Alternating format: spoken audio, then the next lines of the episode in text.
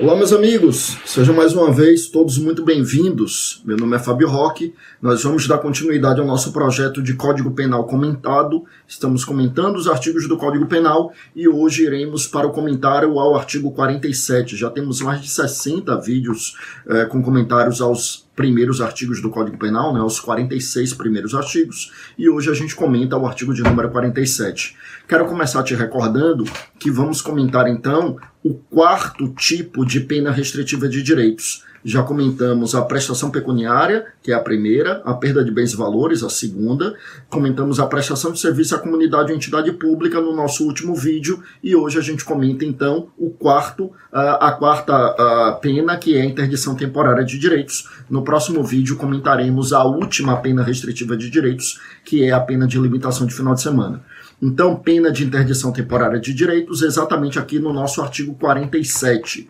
Em que consiste essa interdição temporária de direitos? Primeiro, eu quero te recordar que uh, a interdição de direitos é uma espécie do gênero restritiva de direitos.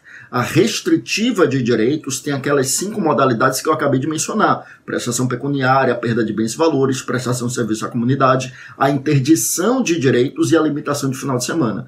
Então, interdição de direitos, que é o nosso tema de hoje, é uma espécie do gênero restritiva de direitos. E eu sempre gosto de utilizar a expressão interdição temporária de direito, para deixar muito claro que essa interdição de direitos não pode ter caráter, uh, uh, caráter perpétuo, porque lembra que a Constituição não proíbe apenas a prisão perpétua, ela proíbe a pena de caráter perpétuo, a sanção penal de caráter perpétuo. Tá, Quais seriam essas interdições de direitos? Né? O Código estabelece no artigo 47 cinco interdições de direitos. Veja que eu não estou falando das cinco restritivas de direitos. Eu já disse que são cinco restritivas de direitos. A quarta delas é a interdição de direitos. E essa interdição de direitos, ela tem cinco modalidades. Tá? Então vamos lá primeira hipótese de interdição de direitos é a hipótese em que o sujeito fica proibido de exercer cargo, função pública, atividade pública ou mandato eletivo. Então, percebam, meus amigos, que aqui nós não estamos falando da perda do cargo, emprego, função ou mandato eletivo.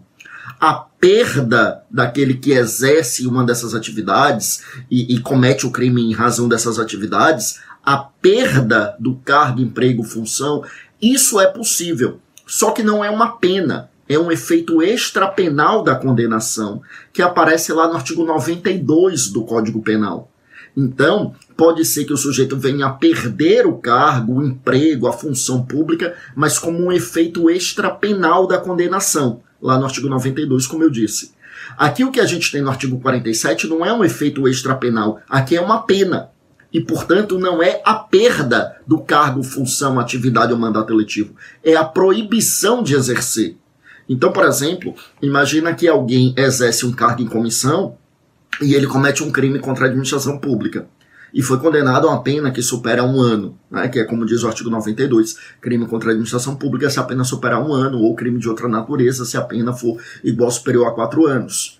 Então imagine que o sujeito comete, eh, exerce um cargo em comissão, comete um crime contra a administração pública. Veja, ele, e, e imagine que a pena seja superior a um ano, ele perde o cargo em comissão como um efeito extrapenal da condenação, e ele ainda fica, pode ser condenado a essa pena de interdição de direitos, ficando proibido de exercer novo cargo em comissão durante o tempo da pena. E se no lugar do cargo em comissão fosse um cargo efetivo? A mesma coisa. Ele poderia. Ah, mas ele é concursado. Não importa. Lembra que estabilidade não é eternidade. Então ele poderia perder o cargo, emprego ou função como um efeito extrapenal da condenação e ficar proibido de exercer outro cargo mas lembra que aí essa interdição, essa proibição de exercício, ela é temporária. Mas durante esse prazo da interdição temporária, ele não poderia, nem por outro concurso, é, é, assumir um cargo, um emprego ou função. Tá? Bom, Lembra que quando eu falo aqui da perda do cargo, emprego, função, e eu acabei de mencionar que lembra que estabilidade não é eternidade, né? Então ele pode sim perder o cargo, emprego, função e pode sim ficar proibido de exercer durante algum tempo novo cargo, emprego, função, mandato eletivo e tal. Lembra que no caso da perda do cargo, né, para a magistratura e os membros do Ministério Público existe uma particularidade porque também não é eternidade, né?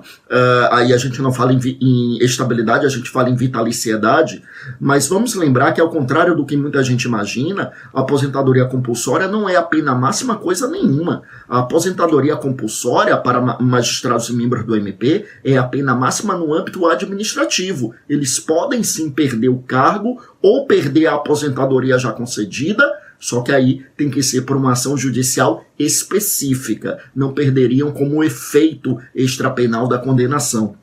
Embora ainda existam algumas controvérsias em relação a isso, mas é um entendimento majoritário.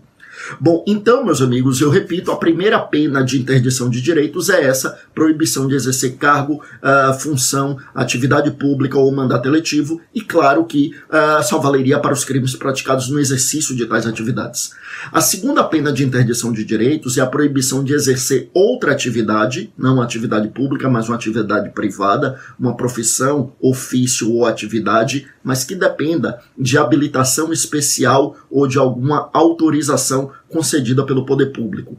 Então, por exemplo, é o caso da advocacia, é o caso da medicina, é o caso da engenharia. Todas essas são profissões que dependem de habilitações específicas. No caso da advocacia, ser bacharel em direito e devidamente inscrito nos quadros da Ordem dos Advogados do Brasil, atualmente mediante aprovação no exame de ordem. É, mas claro que tem aqueles que advogam já há mais tempo e que ingressaram em uma época em que não havia o exame. Ou seja, o requisito não é aprovação no exame, o requisito é estar inscrito nos quadros da OAB. Agora, estar inscrito atualmente depende da aprovação do exame. Tem algumas exceções, né? A, a, o Conselho Federal tem algumas exceções em que se dispensaria o exame, né? Mas a regra é essa. Ou seja, é, depende de uma habilitação especial. A mesma coisa a medicina. Quer dizer, não tem exame lá para se inscrever no Conselho de Medicina, mas você tem que ter, ser di, é, diplomado, né, graduado em medicina e devidamente inscrito no Conselho. A mesma coisa no CREA. Então, essas são atividades privadas, mas que dependem de habilitações específicas. E pode haver uma condenação penal como uma pena de proibição do exercício dessas atividades. Lembra que aqui Claro que a gente está se referindo a crime praticado no, no, exercício dessas atividades. Não seria minimamente razoável, por exemplo, proibir um advogado de exercer advocacia por ele praticar um crime que nada tem a ver com advocacia, né? Um advogado que dirigiu de forma imprudente acabou atropelando alguém, produzindo lesões corporais. Quer dizer, o fato de ele eventualmente ser um péssimo motorista, e eu nem estou dizendo que é, mas que talvez seja, o fato é que atuou ali de forma imprudente, não significa dizer que não seja uma excelente advogado, ético, probo, comprometido, competente, dedicado, diligente.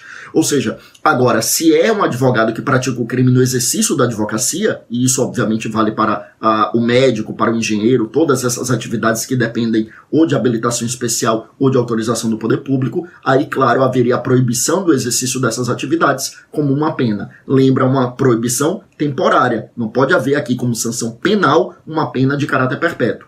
Administrativamente, disciplinarmente, pode ser que a OAB, o CREA, o Conselho de Medicina, decida pela expulsão desses uh, integrantes das carreiras do quadro ali do, do, de cada um desses conselhos. Mas, penalmente, essa proibição será uma proibição temporária, tá? A terceira pena de interdição de direitos, meus amigos, é a suspensão para habilitação de condução de veículo automotor. E aí é importante lembrar que muito disto hoje se encontra, na verdade, no Código de Trânsito Brasileiro, que é a Lei 9503 de 1997. A quarta interdição de direitos é a proibição de frequentar determinados lugares para que essa pena tenha razoabilidade, é necessário que a gente se refira aqui a lugares que tenham algum vínculo com a prática de crime ou que possa de algum modo fomentar a prática de crime, né? Então, alguém que, por exemplo, cometeu crime porque estava completamente embriagado e fica proibido de frequentar lugares em que existe a venda ostensiva de bebida alcoólica. Veja que eu utilizei a expressão venda ostensiva, porque convenhamos, atualmente vender bebida alcoólica ele ficaria proibido de entrar até no supermercado ou algo que o valha. Mas ele fica proibido de frequentar lugares em que há venda ostensiva, bares, casas de shows, boates, etc., seria possível. Um sujeito que foi condenado por lesão corporal por agredir um torcedor do time adversário em um estádio de futebol e ficar proibido de frequentar estádios de futebol seria razoável também. Agora, não seria razoável, por exemplo, o sujeito ficar proibido de frequentar lá a casa dos parentes dele, por exemplo, né? A, a título de exemplo, né? Bom, Claro que existem algumas medidas excepcionais, né? sujeito que praticou o crime contra um crime grave contra o próprio filho, que perderia o poder familiar, não como uma pena, mas como um efeito extrapenal, e até para a proteção da criança, ficar ali compelido a manter uma certa distância da criança, né? Então aí a gente está falando, obviamente, de questões relacionadas à proteção da vítima, né?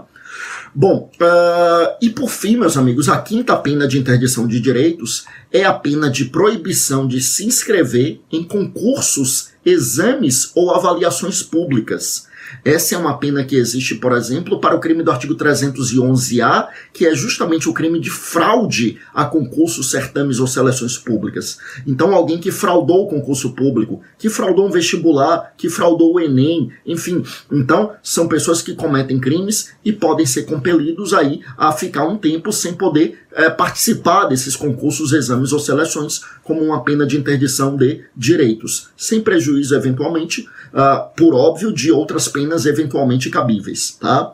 Então, para a gente fechar, são essas as penas de interdição de direitos. Lembra então que interdição de direitos é a quarta das penas restritivas de direitos e a gente tem cinco modalidades de interdição de direitos. Eu repito, em primeiro lugar, a proibição de exercício de cargo, função ou atividade pública ou mandato eletivo. Em segundo lugar, a proibição de exercício de profissão, ofício ou atividade que dependa de habilita habilitação especial ou de autorização do poder público. Em terceiro lugar, a suspensão para a direção de veículo automotor. Em quarto lugar, a proibição de frequentar determinados lugares. E por fim, quinto e último lugar, a proibição de se inscrever em concursos, exames ou avaliações públicas. Tá? Com isso, a gente fecha a pena de interdição temporária de direitos e a gente volta no próximo vídeo falando da última pena restritiva de direitos, meus amigos, que é a pena de limitação de final de semana. Mais uma vez foi um prazer, fiquem com Deus, até o nosso próximo vídeo.